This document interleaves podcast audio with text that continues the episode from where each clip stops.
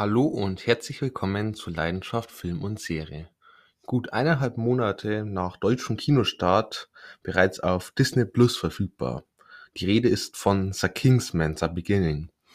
Damals, als ich den Trailer gesehen habe, ähm, hat er mich nicht so überzeugt und dann habe ich mich dazu entschieden, den Film nicht im Kino anzusehen, sondern ihn mir dann lieber auf DVD zu kaufen. Da er jetzt schon auf Disney Plus verfügbar ist, ähm, konnte ich mir das auch sparen. Und ich muss schon mal vorwegnehmen, ich bin froh, dass ich für den Film nicht extra Geld ausgegeben habe. Aber dazu dann später mehr. Kommen wir mal kurz zu den Vorgängen. Und zwar einmal Kingsman. Ähm, ich mochte Kingsman wirklich. Ähm, klasse Actionfilm. Der erste Teil wirklich, wirklich stark. Ähm, hat mich damals sehr positiv überrascht. Habe ich nicht unbedingt mit gerechnet. Ähm, dann The Kingsman, The Golden Circle. Den habe ich dann im Kino gesehen. Ähm, ja, der war auch gut. Ich mochte ihn auch. Ich fand ihn nicht ganz so gut wie den ersten Teil, aber ähm, auf jeden Fall immer noch sehenswert.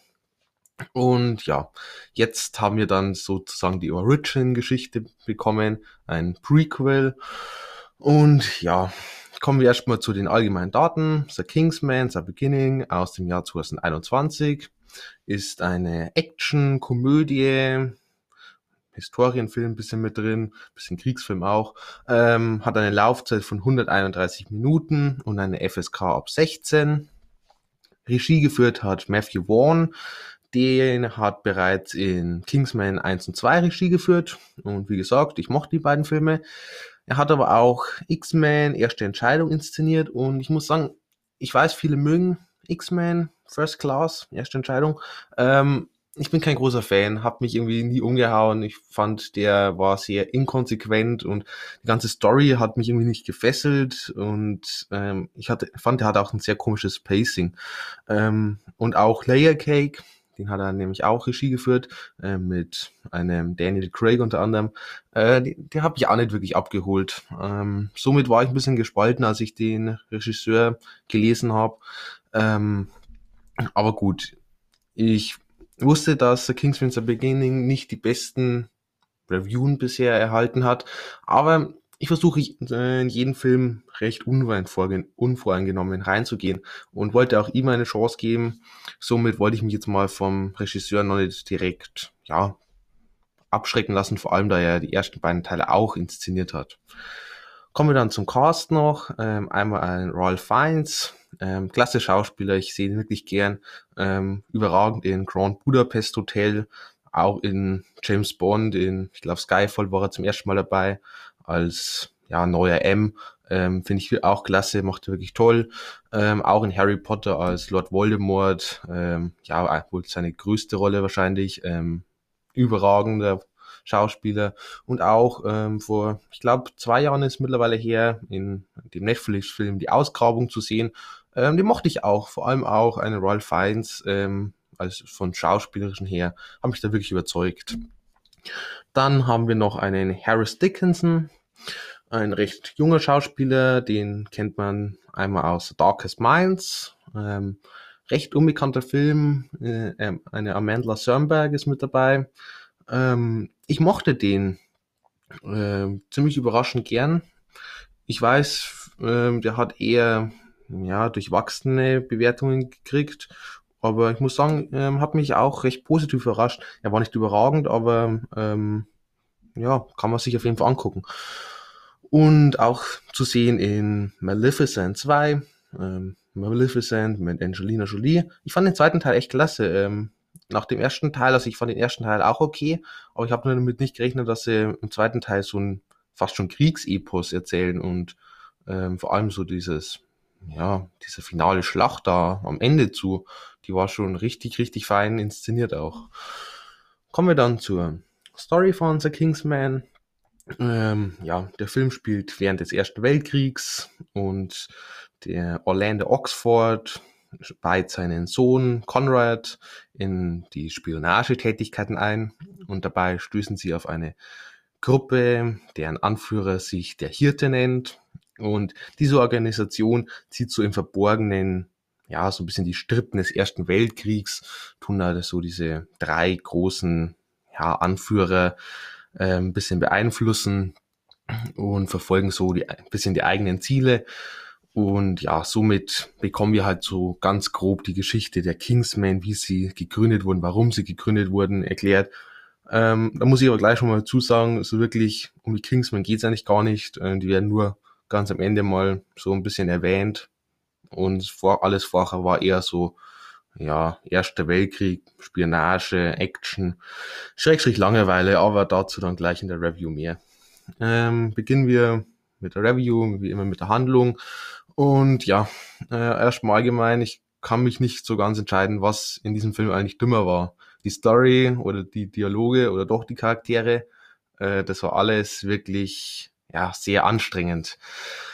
Aber gut, beginnen wir jetzt einfach mal mit der Story. Und ja, die ist, ich sage jetzt einfach mal ein paar Worte, sie ist langweilig, sie ist uninteressant, unlustig, belanglos, wie gesagt, dumm und unlogisch ja, mehr kann ich eigentlich zur Story auch nicht sagen, denn da war nicht wirklich viel dabei. Vor allem so die ersten, ja, der Film dauert 131 Minuten, die ersten, keine Ahnung, eineinhalb Stunden war da eigentlich gar nichts. Ähm, und wenn was war, dann war es einfach nur dumm und unlogisch. Ähm, man hat irgendwie versucht, da auch so ein bisschen wieder, wie schon Vorgängern so Humor mit reinzubringen. Hat überhaupt nicht funktioniert. Ähm, gelacht, glaube ich, habe ich in dem Film kein einziges Mal, sondern ich habe mich eher geschämt, was man da alles so mit reingebracht hat.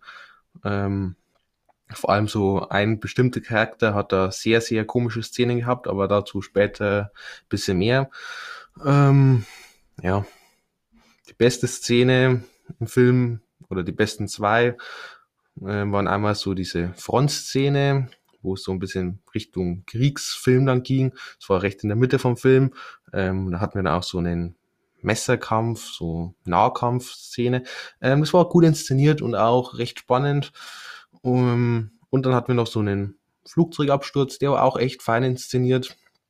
Und das Einzige, was auch noch ganz gut war, war eigentlich das Ende.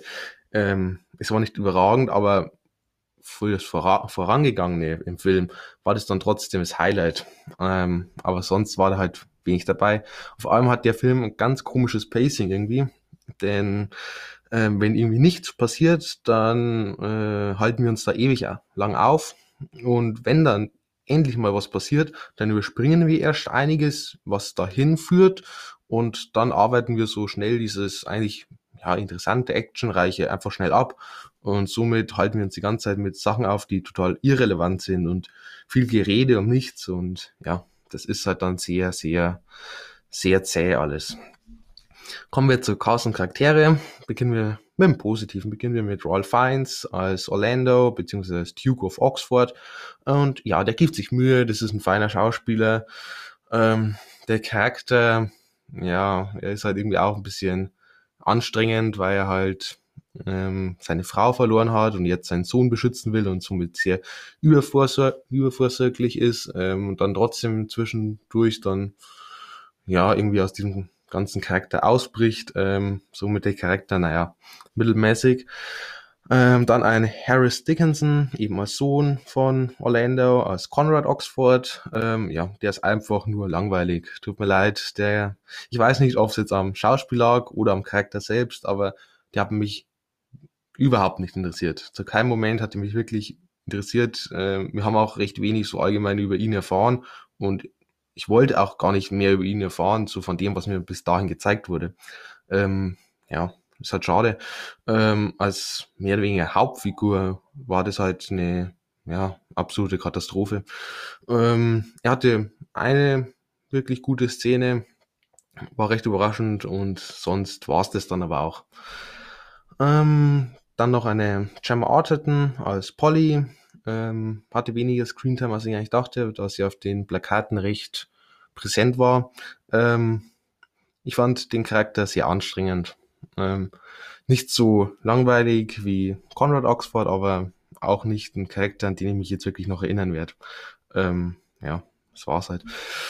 Äh, ganz kurz noch zu den Antagonisten. Da werde ich jetzt nicht auf die einzelnen Schauspieler eingehen. Ähm, einerseits, weil das ein bisschen spoilern würde, obwohl auch der Twist da relativ am Ende, wo ich jetzt spoilern könnte, äh, ja, auch kein wirklicher Twist war, weil ja, der hat jetzt auch nicht wirklich, also er war nicht vorhersehbar, aber er war halt einfach unrelevant und somit, ja, keine Ahnung.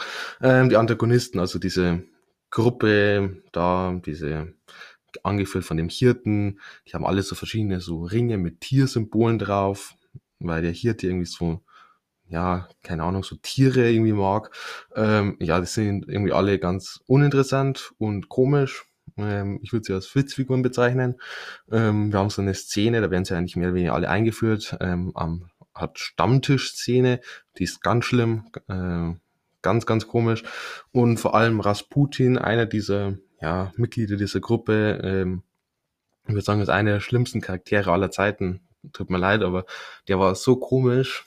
Ähm, da gab es so eine Szene, da ja, ist halt dann der Duke of Oxford auf ihn getroffen. Ähm, ich will nicht zu viel verraten, aber das war eine der schlimmsten Szenen zum Ansehen, die ich je in einem Film erlebt habe. Und auch die anderen Antagonisten und auch der Hirte als mysteriöse Figur, die waren so uninteressant. Ähm, ja, hat überhaupt nicht funktioniert.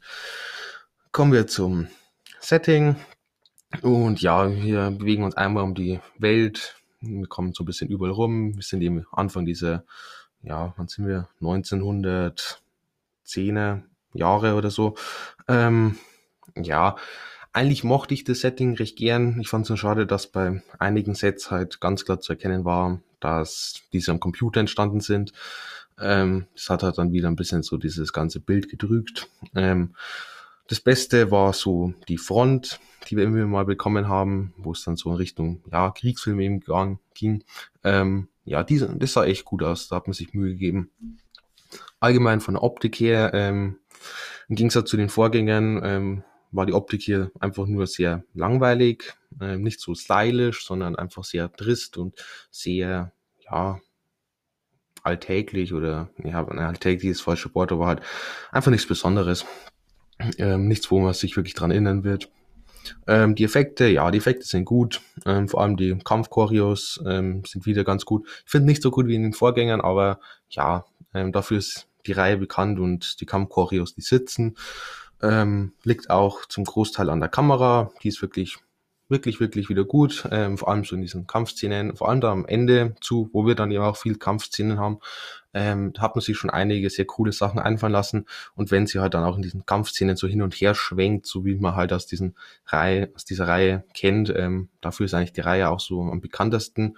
Da habe ich mich am meisten gefreut. Das hat mir hier wieder bekommen. Die Kampfszenen sind wirklich toll inszeniert und sonst die Kamera, ja, die ist okay. Ähm, der Score, den fand ich auch nicht so toll. Ähm, der war mir etwas zu extrem. Irgendwie der Score hat immer wieder mal so Spannung aufgebaut, obwohl dann halt einfach nichts passiert ist. Ähm, ja, war für mich nicht stimmig. Kostüm, Make-up, ähm, ebenfalls nicht so besonders wie in den Vorgängern, recht trist, recht einfach, klar. Wir sind jetzt seit Zeit des Ersten Weltkriegs, da konnte man noch nicht ganz so extravagant werden, aber ja, war schon sehr langweilig halt auch wieder. Also langweilig zieht sich durch den ganzen Film. Somit kommen wir zum Fazit und ja, da war nicht viel dabei. Die Story konnte mich überhaupt nicht überzeugen, zu keinem Moment, außer so ein paar kleinere Szenen und dann das Ende, wo man dann zumindest ein bisschen Action endlich mal hatte, aber einfach dieser ganze Aufbau gefehlt hat.